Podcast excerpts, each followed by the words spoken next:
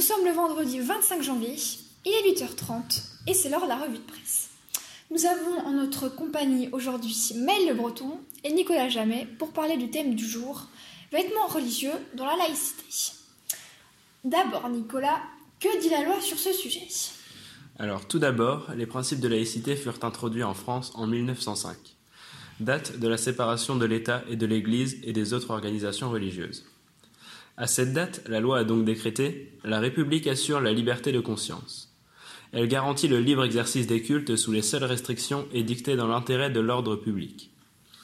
De plus, dans l'article 28 des lois du, 9 décembre 1905, il est écrit qu'il est interdit à l'avenir d'élever ou d'apposer aucun signe ou emblème religieux sur les monuments publics, ou en quelque emplacement public que ce soit, à l'exception des édifices servant au culte, des terrains de sépulture dans les cimetières, des monuments funéraires, ainsi que des musées ou expositions.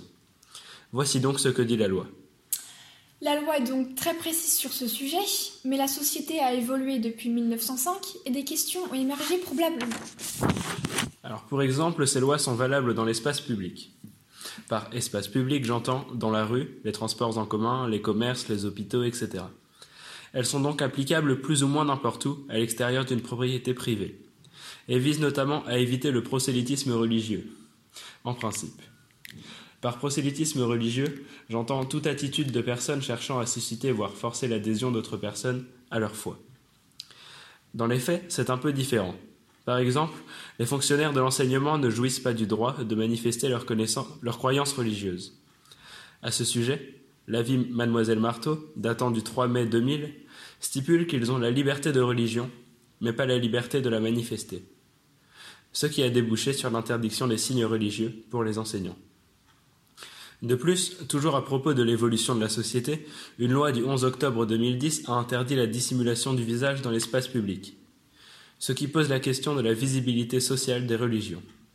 Donc oui, des questions ont émergé, et la problématique est toujours très actuelle et sujet à débat. Merci bien Nicolas. Dans l'enchaînement de cette revue de presse, Maël prendra donc la suite qui sera donc plus ciblé sur le port des vêtements dans les écoles, que ce soit collège, primaire et même écoles supérieures, et plus précisément les écoles laïques. Exactement, dans notre pays qu'est la France, toutes les écoles primaires sont religieuses et catholiques. Elles sont donc toutes laïques, puisque la laïcité est un des fondements de notre République. Un article de la Croix, jupe ou soutane avec la laïcité, pas de vêtements religieux, du 29 avril 2015 qui dénonce les faits que certains proviseurs de collèges interdisent les vêtements religieux et non les mini-jupes ou piercings, l'auteur de cet article, qui est Isabelle de Galim, nous affirme dans son article Dans une république laïque, il n'existe pas de vêtements religieux, ce qui nous montre qu'elle est donc contre la loi votée par Jacques Chirac en 2004 qui interdit le port de signes ou de vêtements religieux dans toutes les écoles publiques de France.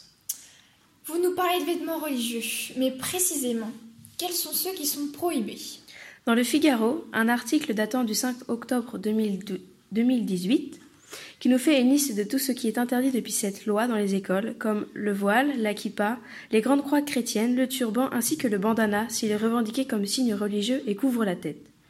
Tout ceci concerne les enseignants, les élèves des écoles publiques, les parents qui accompagnent en sortie scolaire, ainsi que les collèges et les lycées publics, classes préparatoires et BTS compris ainsi que tous les lieux extérieurs qui accueillent des activités scolaires comme les gymnases. Les départements d'outre-mer sont également concernés, sauf la Polynésie. Les universités, elles, ne le sont pas. Le port de vêtements religieux n'est pas prohibé, du moins sous certaines conditions, comme nous explique l'article Port de signes religieux que dit la loi du journal Ouest France paru le 16 mai 2018, qui nous dit que dans un rapport, l'Observatoire de la laïcité expliquait en 2015 que cette loi n'a pas raison d'être étendue aux établissements d'enseignement supérieur. L'université est depuis toujours un lieu de débat et où la liberté d'expression existe. Il n'y a donc aucun cas de figure où il, pardon, où il est demandé aux étudiants de retirer leurs vêtements religieux Si, il en existe. On peut leur demander de retirer leurs vêtements religieux s'ils ne répondent pas aux normes de sécurité et d'hygiène, et également pendant les examens, pour tout ce qui est voile, pour vérifier qu'il n'y a pas de fraude. Hum, le même article de West France termine en disant que dans les écoles supérieures du professorat et de l'éducation, les élèves sont autorisés à porter des signes religieux tant qu'ils ont le statut d'étudiant. Mais une fois qu'ils obtiennent leur concours, en deuxième année de master, ils deviennent fonctionnaires et doivent se conformer au devoir de neutralité des étudiants. Pour finir, avez-vous d'autres informations à nous transmettre à propos de cette thématique? Un point concernant la loi votée en 2004 que nous apporte Mediapart avec son article Port du voile, Sarkozy imite Obama et oublie la loi, qui par conséquent est paru pendant le mandat de Sarkozy le 7 juin 2009. Un passage de cet article nous apprend que quand Jacques Chirac a proposé cette loi, Nicolas Sarkozy, qui était à l'époque ministre, ministre de l'Intérieur, était contre cette loi et ne voulait donc pas l'approuver. Mais il a fini par l'accepter, ce qui expliquerait donc pourquoi il l'aurait oublié comme Barack Obama.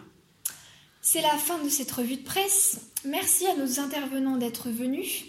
Tout de suite, les infos nationales, mais avant, une page de pub.